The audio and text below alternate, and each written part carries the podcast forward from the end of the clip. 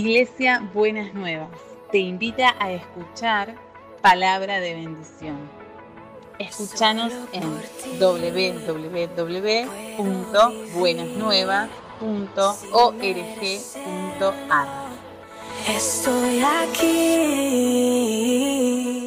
Allí en 1 Corintios 3:10, Pablo dice, yo como perito arquitecto puse el fundamento. Está hablando él allí a la iglesia y desafiando a la iglesia a edificar sobre ese fundamento. No es el tema de esta mañana. Está motivando al pueblo del Señor a sobreedificar con cuidado, con responsabilidad pero sí nos interesa en esta mañana tomar la primera parte del texto, cuando él dice que como arquitecto puso en primer lugar los cimientos, dirá una traducción, los fundamentos, dirá otra traducción, sea como fuere, puso las bases para que luego sobre esas bases se pueda edificar y menciona el texto cuando habla de la edificación, dice, algunos edifican mm, con, piedras, con materiales nobles, y bueno, pase lo que pase, eh, la construcción se mantiene, y otros edifican sobre eh, el mismo fundamento, pero con materiales no buenos, y entonces vienen las tempestades y se lleva todo, aunque el fundamento está allí. La palabra del Señor en esta mañana tiene que ver con los fundamentos. ¿Sobre qué es lo que edificamos? Porque después podemos tener diferencias en lo que edificamos, pero hay cuestiones que son fundamentales, que no podemos cambiar, son las que creemos, son las que confiamos, son en las que depositamos nuestra fe y nuestra esperanza. Y esas tienen que ser inamovibles. Justamente el día de mañana Vamos a estar recordando una vez más un acontecimiento que ocurrió hace 505 años atrás, cuando dentro de la iglesia cristiana surgió un movimiento de, reforma, de protesta, ya que la situación y la condición se había deteriorado enormemente. Y fue allí entonces que aquel famoso monje llamado Lutero hace una manifestación pública con algunas afirmaciones que contradecían lo que era la creencia o la teología popular de la iglesia. No voy a meterme en eso, esto no es una clase de historia, sino compartir de la palabra del Señor. El hecho es que mañana en distintos lugares vamos a estar recordando, y aquí en el país ahora está de moda eh, recordar el 31 de octubre como Día de las Iglesias Evangélicas. Eso pasó primero en unas dos ciudades, después todos los políticos se dieron cuenta que eso pagaba, y entonces ahora este, hasta dentro del subterráneo declaran Día de las Iglesias Evangélicas el 31 de octubre. Digo esto para que sepan quienes nos están viendo y escuchando que estamos contentos con la celebración, pero no comemos vidrio. Sabemos lo que significa. Así que estamos recordando un momento muy especial.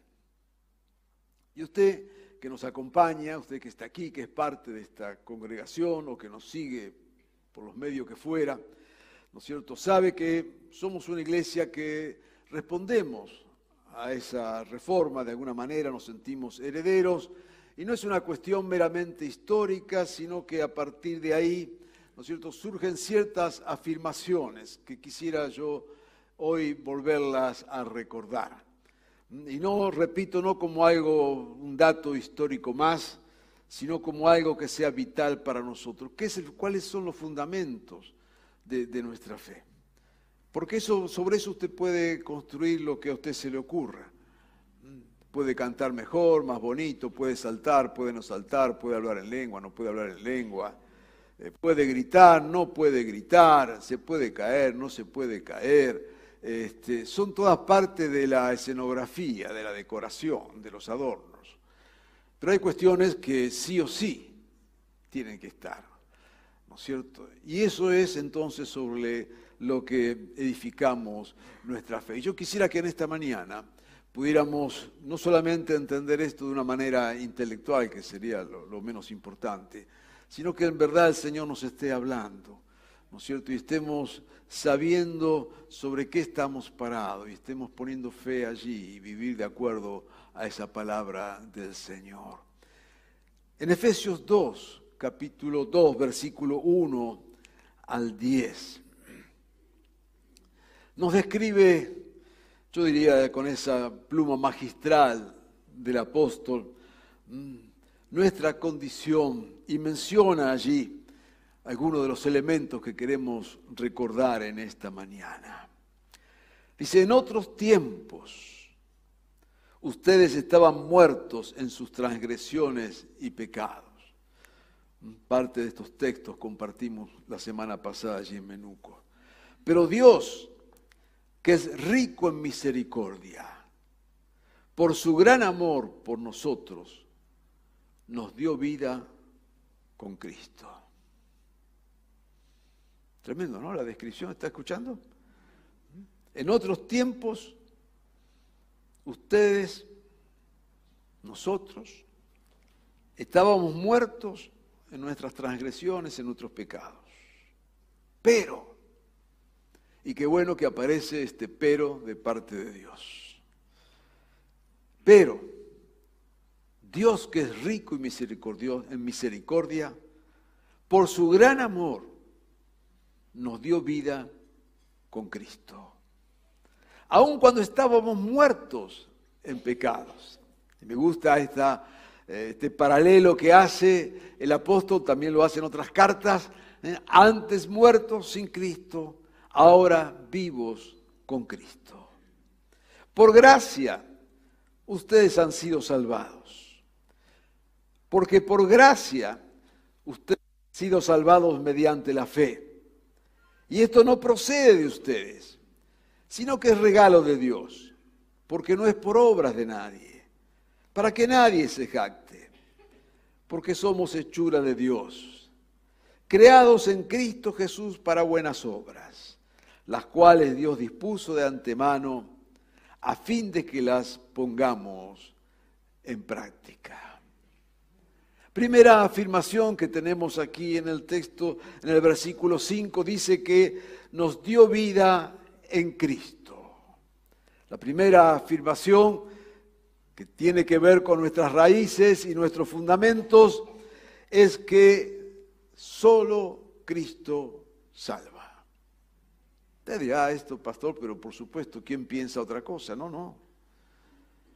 Yo quiero aclararle, no es la iglesia la que salva. No son los pastores ni ningún líder los que salva. Solamente Cristo.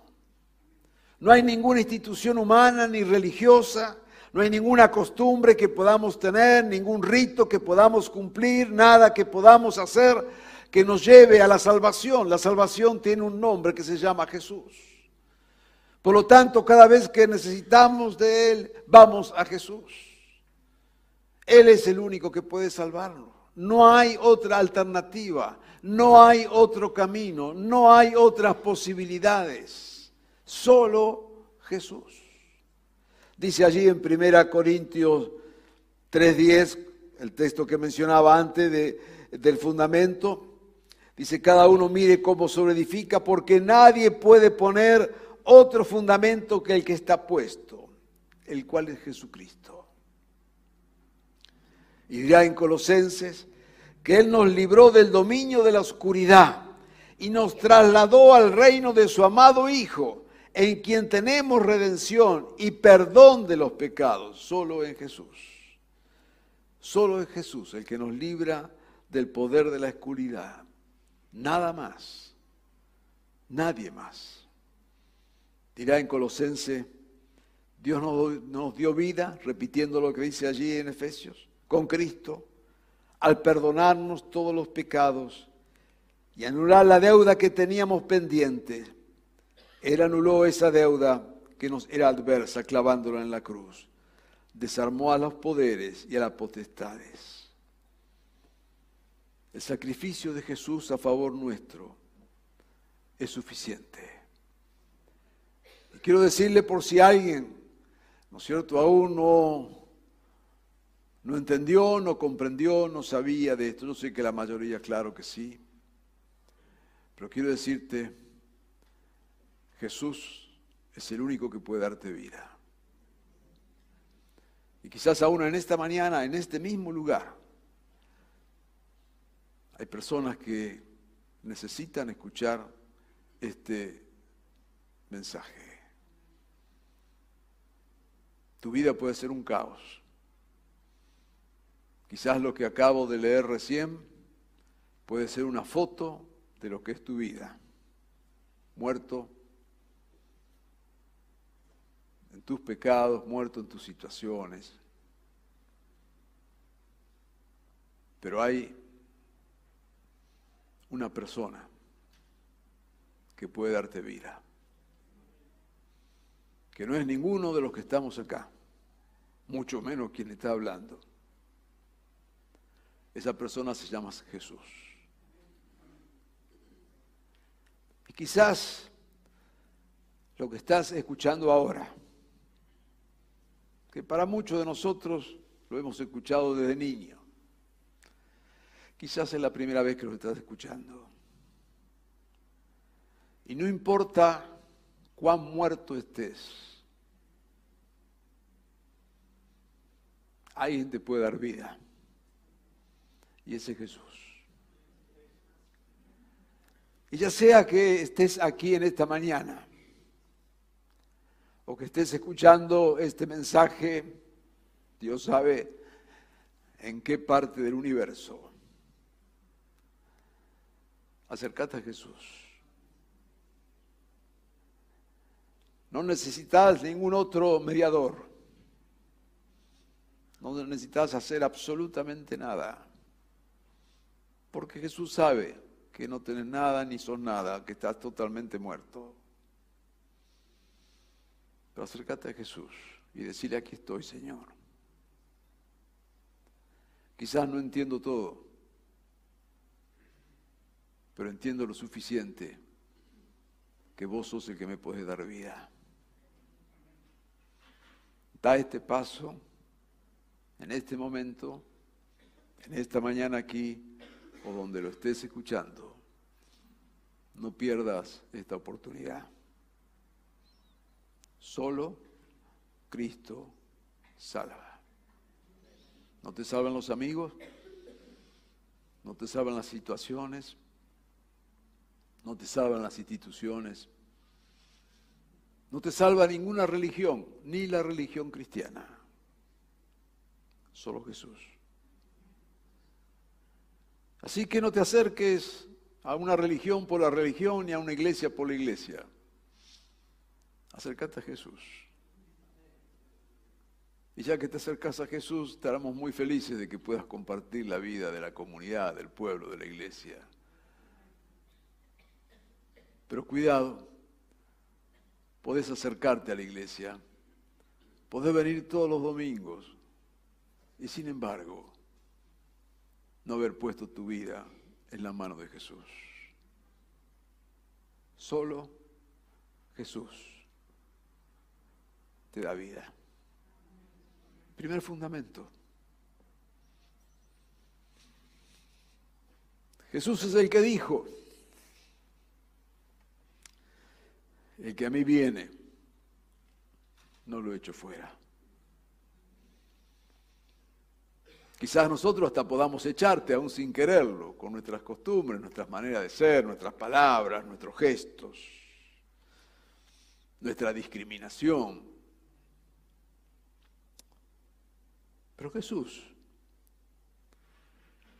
el único que puede darte vida y darme vida, es el que dijo, el que a mí viene, no lo echo fuera.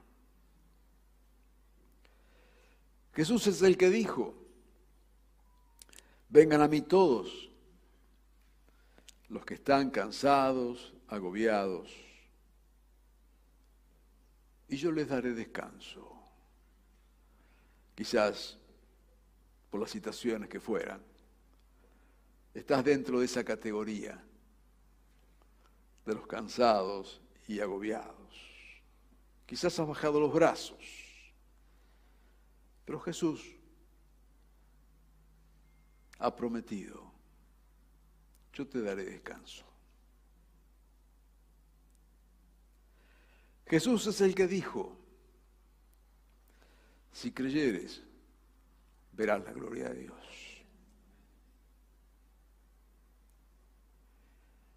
Nadie puede hacer nada por vos. Ni nadie puede hacer que veas la gloria de Dios en tu vida.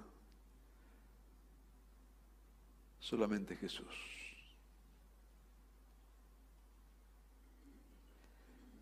Ven a Jesús. Él nunca te va a echar, nunca te va a traicionar,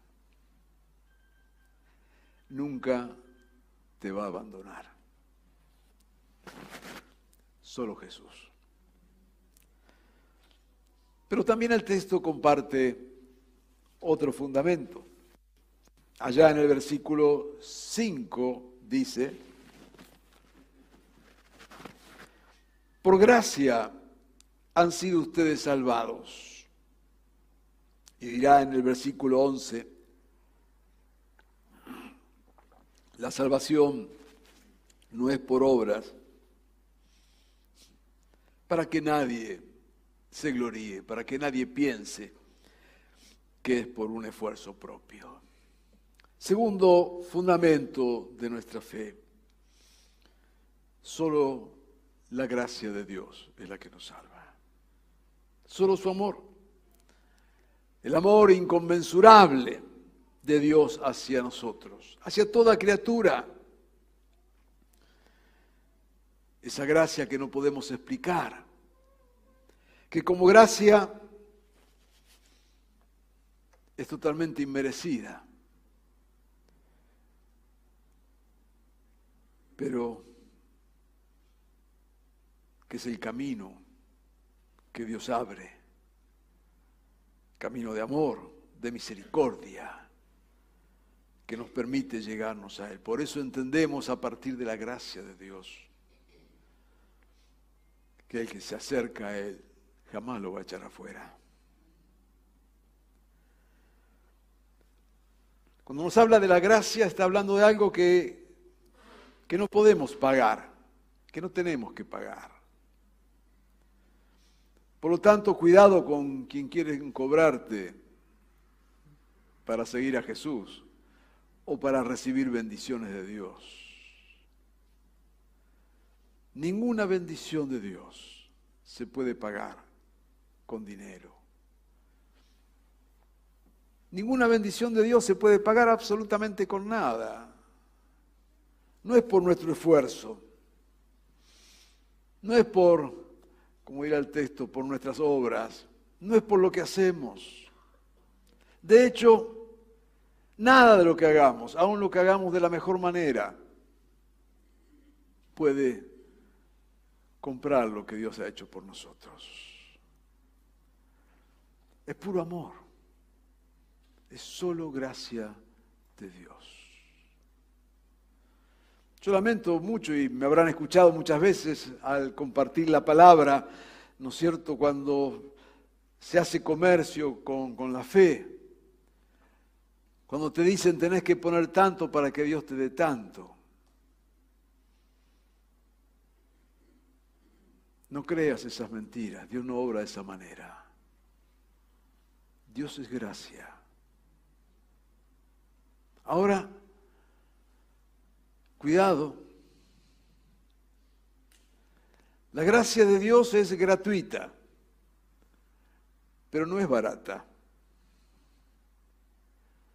A vos y a mí no nos cuesta nada, pero costó una vida, la de Jesús.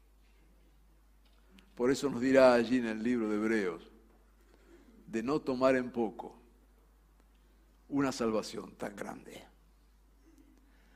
Que el hecho de que a mí no me cueste nada no significa que no ha costado. Ese es el amor de Dios. Por eso cuando venimos a Él venimos confiadamente, tal como estamos. No hacemos el cálculo de cuánto podemos hacer, por eso no hacemos ninguna promesa para que Dios nos bendiga. No es, Señor, mira, si me bendecís voy a hacer esto, aquello, me flagelo de acá, me lastimo de acá, camino tantos kilómetros, voy a tal lugar, hago tal cosa. La gracia no se compra. Ahora que de un corazón agradecido a Dios quieras hacer mil cosas, claro que sí.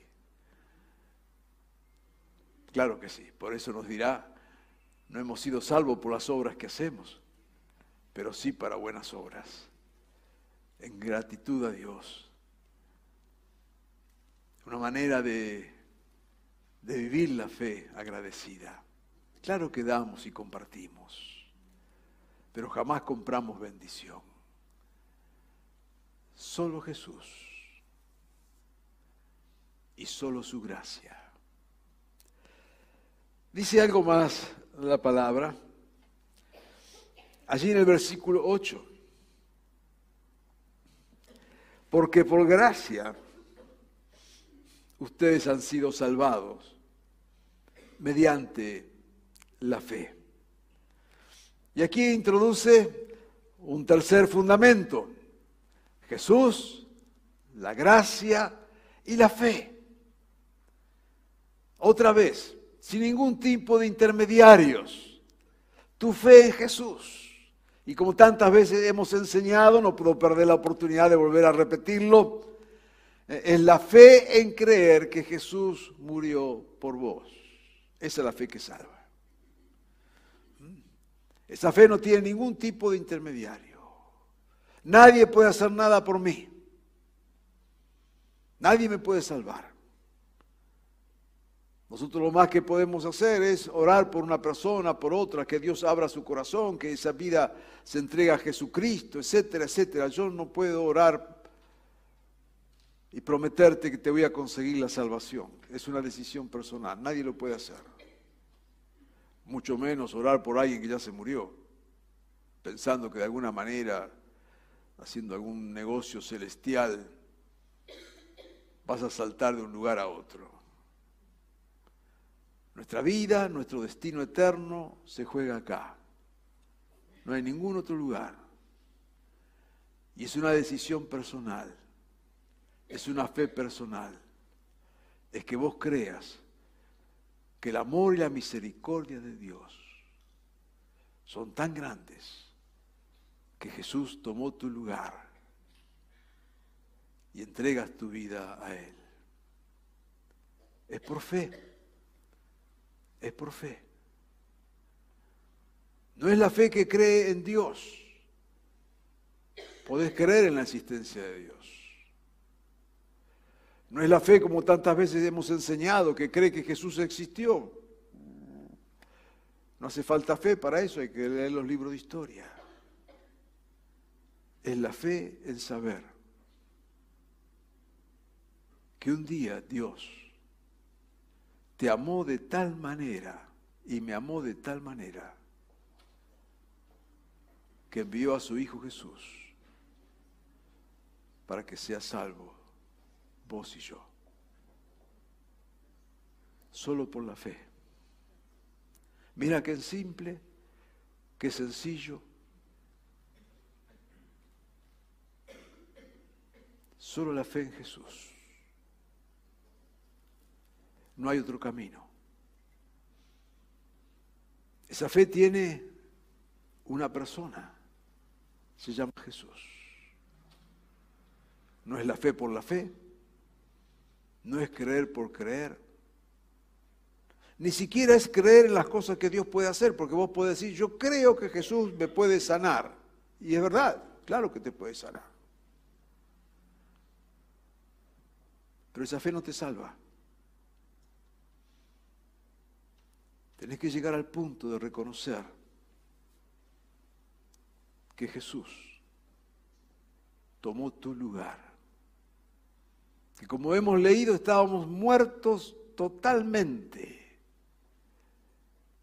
pero por su gracia y por su amor, toma nuestro lugar. ¿Sabes por qué? Porque Dios es un Dios justo. Dios no anda por ahí haciendo indultos, ni comprando jueces. Cuando hay algo que está mal, hay que pagarlo.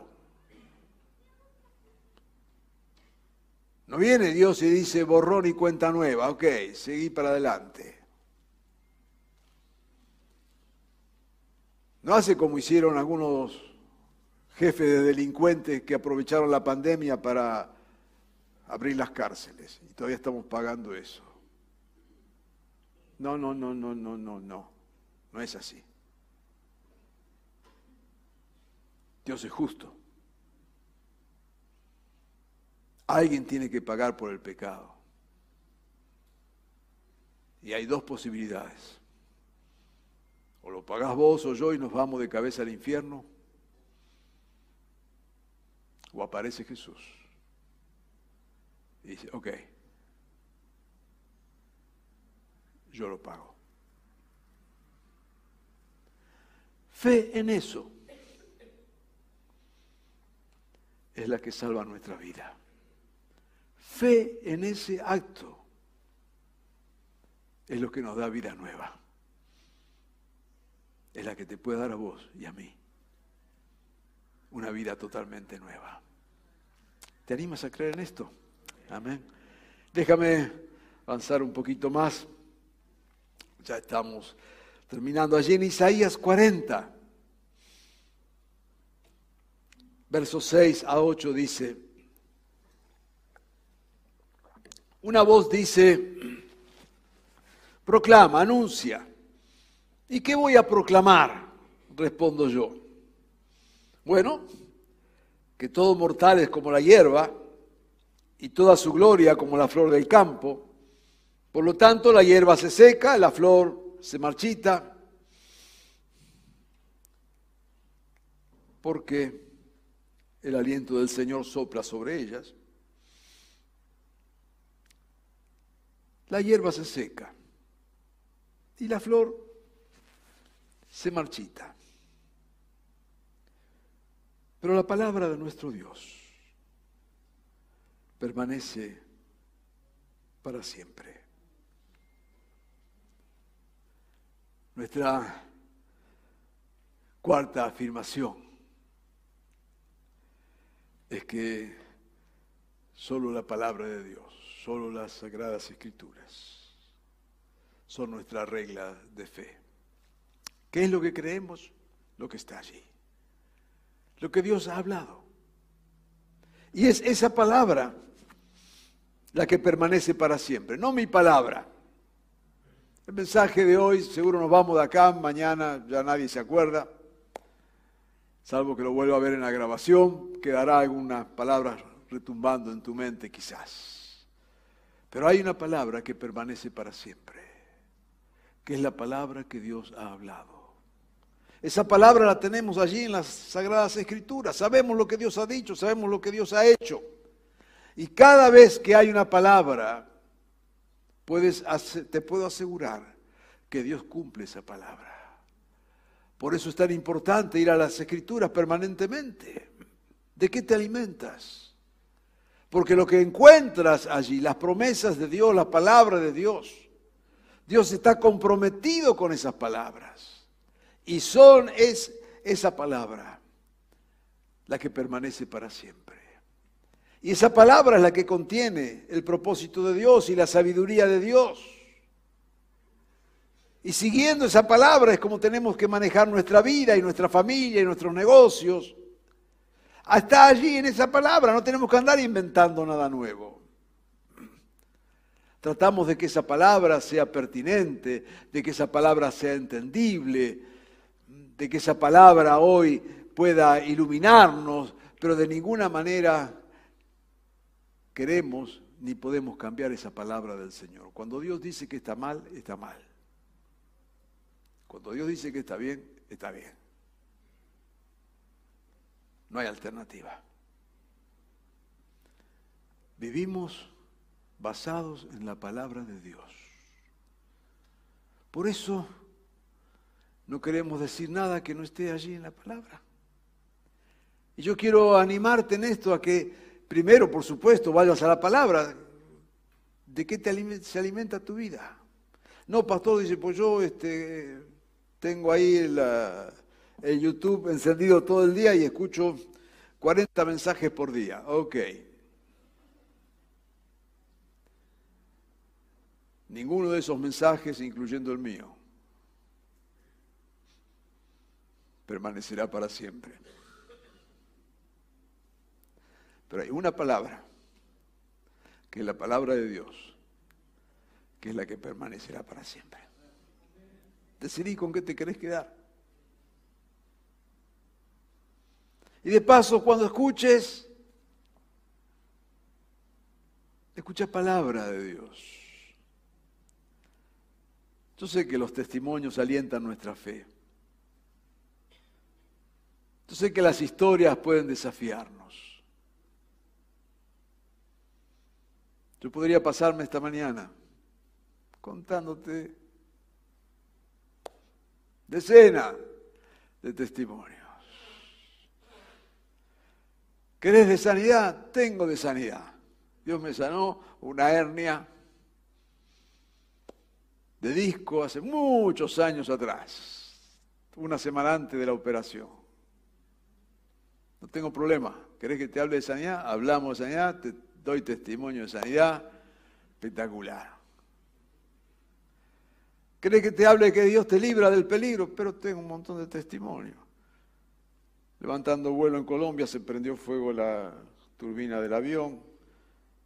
Estando en Nicaragua nos perdimos una avioneta en medio de la tormenta aterrizando un 12 de octubre con mi esposa, casi nos vamos contra el edificio del aeroparque. ¿Cree que te siga? Podemos hablar toda la mañana, testimonio de que Dios te guarda. ¿Qué testimonio querés? Ahora quiero decirte algo. Los testimonios pueden entretenernos, pueden alentar nuestra fe, pueden abrir nuestro entendimiento.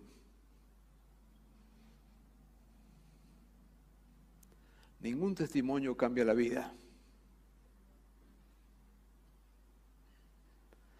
Ni ningún testimonio permanece para siempre. Solo la palabra de Dios es la que puede transformarte. Alegrate y disfrutá de testimonios e historias. Pero escuchá y lee la palabra, que es lo único que te va a traer vida eterna y salvación.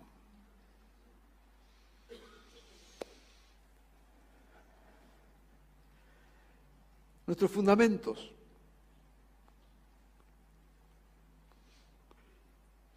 Solo Jesucristo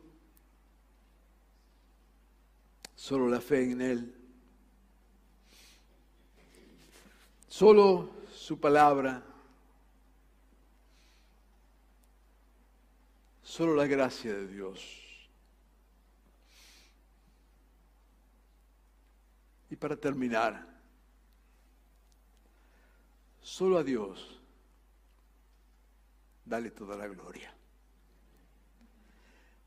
Primera Corintios 10:31 dice, si pues coméis o bebéis, o hacéis otra cosa, hacedlo todo para la gloria de Dios. Nos desafía a entender la vida como una oportunidad para honrar a Dios,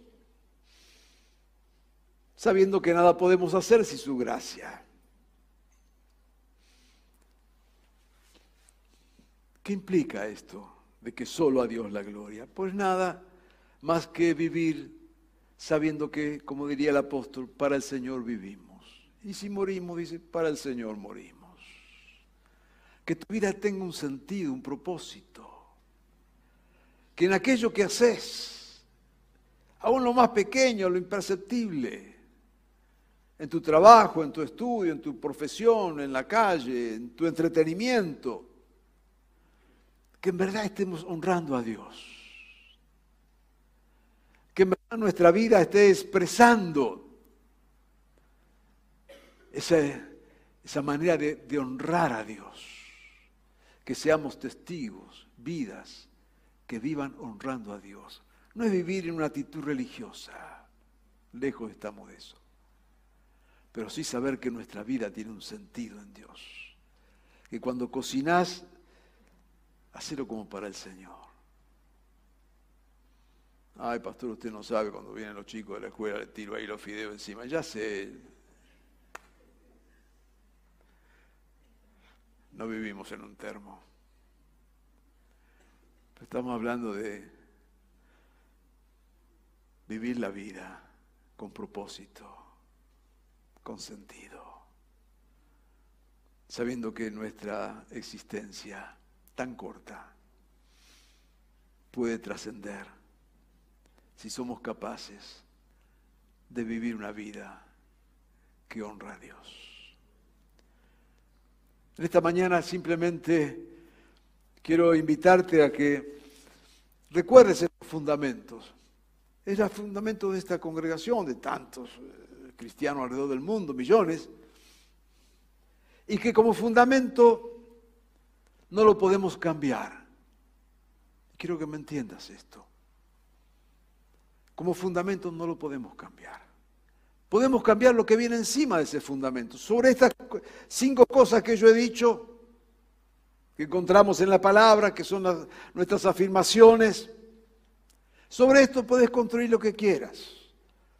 Afirmando esto, encima le podés poner, como decíamos al principio, a mí me gusta eh, cantar más este, entusiastamente. Ok, canta entusiasta, no hay ningún problema. No, a mí me gusta cantar más en silencio y casi con la boca cerrada. Canta con la boca cerrada, no hay problema. Ay, yo prefiero los que se caen. Caete. Trata de ver dónde se cae, nada más. Yo jamás me voy a caer. No hay problema. No hay problema. Pero no toque los fundamentos. No venga, bueno, sí, Jesús está bien, pero también hay otros caminos. No, no hay ningún otro camino. Hay pastor que es fanático. Sí, soy fanático de Jesús. ¿Y cuál es el problema? Lo lamento. Lo lamento. Es Jesús. Y saben que los que me conocen intentamos y tratamos de ser personas de mente muy abiertas y de brazos bien extendidos. Pero no estamos confundidos. Solo Jesús. Solo Jesús. Así que no toque los fundamentos. No me toca el fundamento de la gracia. A ver si le damos una manito a Dios. ¿O querés recibir bendición de Dios? Sencillo, vení. Toma, a ver, hermano, alguien que pase la urna de la ofrenda, pone mil pesos, Dios te va a dar otros mil pesos. Flor de negocio. No es así. No me toque la gracia. Sobre eso, edificar lo que quiera. No me toques la Sagrada Escritura, no me toques la palabra de Dios. No somos un pueblo del libro, somos pueblo de la palabra.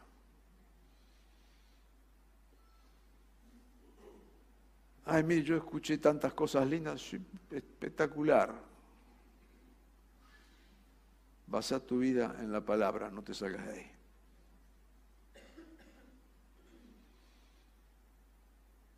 No, hoy, hoy hay que hacer open mind, mente abierta escuchar de todo. Perfecto, no me vas a ganar a mí en Open Mind. Pero no te equivoques. Después de escuchar todo lo que querés escuchar, edificar sobre la palabra, cree en la palabra y basate en la palabra de Dios. Es lo único que te dará vida. Así que en esta mañana te invito a que, una vez más, lleves estos fundamentos, lo tengas así como algo inamovible y sobre ellos construye como quieras. Te diría como el apóstol, fíjate lo que va a poner encima, pues se te puede venir abajo, pero no cambies las bases. Así que, si solo Cristo es el que salva, ven a Él.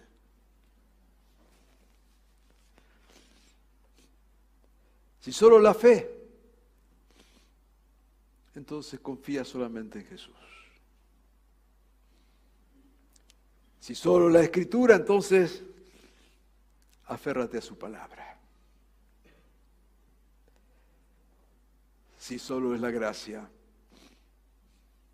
espera en su gracia. Y si solo a Dios es la gloria, entonces vive para la gloria de Dios. Vamos a orar.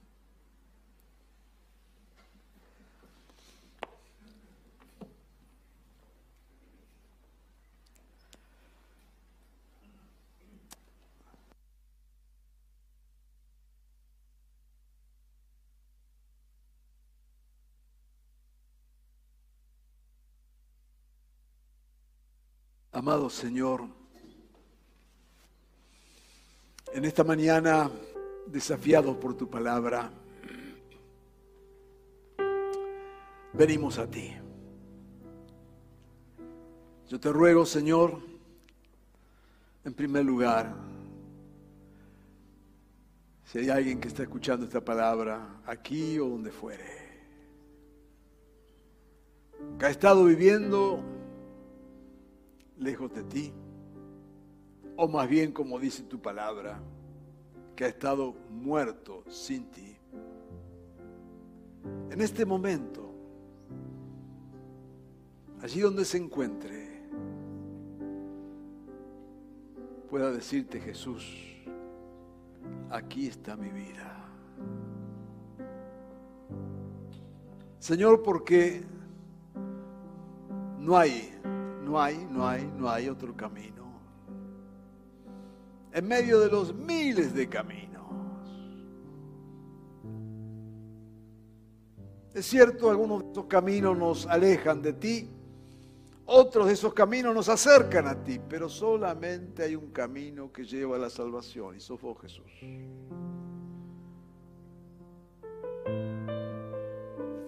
Nos ponemos en tus manos. Te rogamos, Señor, por aquellos que nos acompañan en el camino de la vida,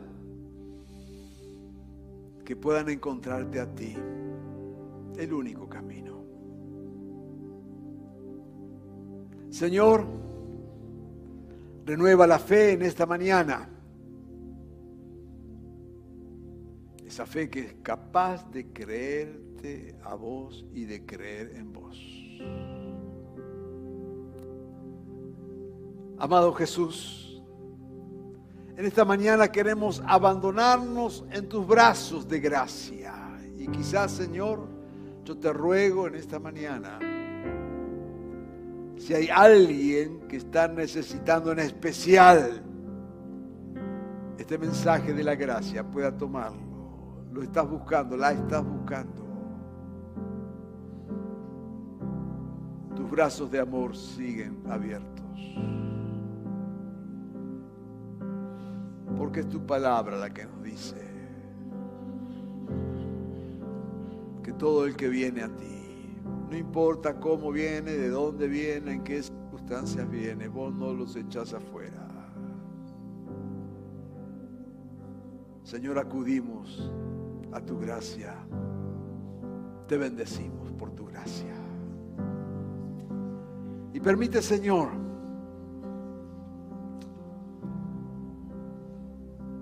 con esta fe esta entrega a ti, este reconocimiento de tu gracia. Vivamos vidas que te honren. Ayúdanos, Señor, en nuestras profesiones, nuestras ocupaciones, en nuestros negocios, empresas, en nuestro hogar, en la escuela, en la universidad. Que en verdad te estemos dando gloria a vos. Que cuando alguien nos vea funcionar allí, pueda reconocer que más allá de lo que hacemos, más allá de lo que estamos estudiando, manejando, comerciando, limpiando, pueda ver que hay una vida que te honra. Ayúdanos, Señor, a vivir de esta manera. Amado Jesús, queremos darte gracias porque es tu palabra la que nos provee estos fundamentos tan sólidos, que parados sobre ellos en verdad, nuestra vida es inamovible, no por nosotros, sino por donde estamos parados. Señor, no permitas que nada nos confunda. No permitas, Señor, que caigamos en la tentación de falsos fundamentos. Ayúdanos, Señor, a mantenernos firmes y a disfrutar de la bendición que es seguirte a vos, descansar en vos, confiar en tu gracia y vivir para tu gloria. Te alabamos, Señor.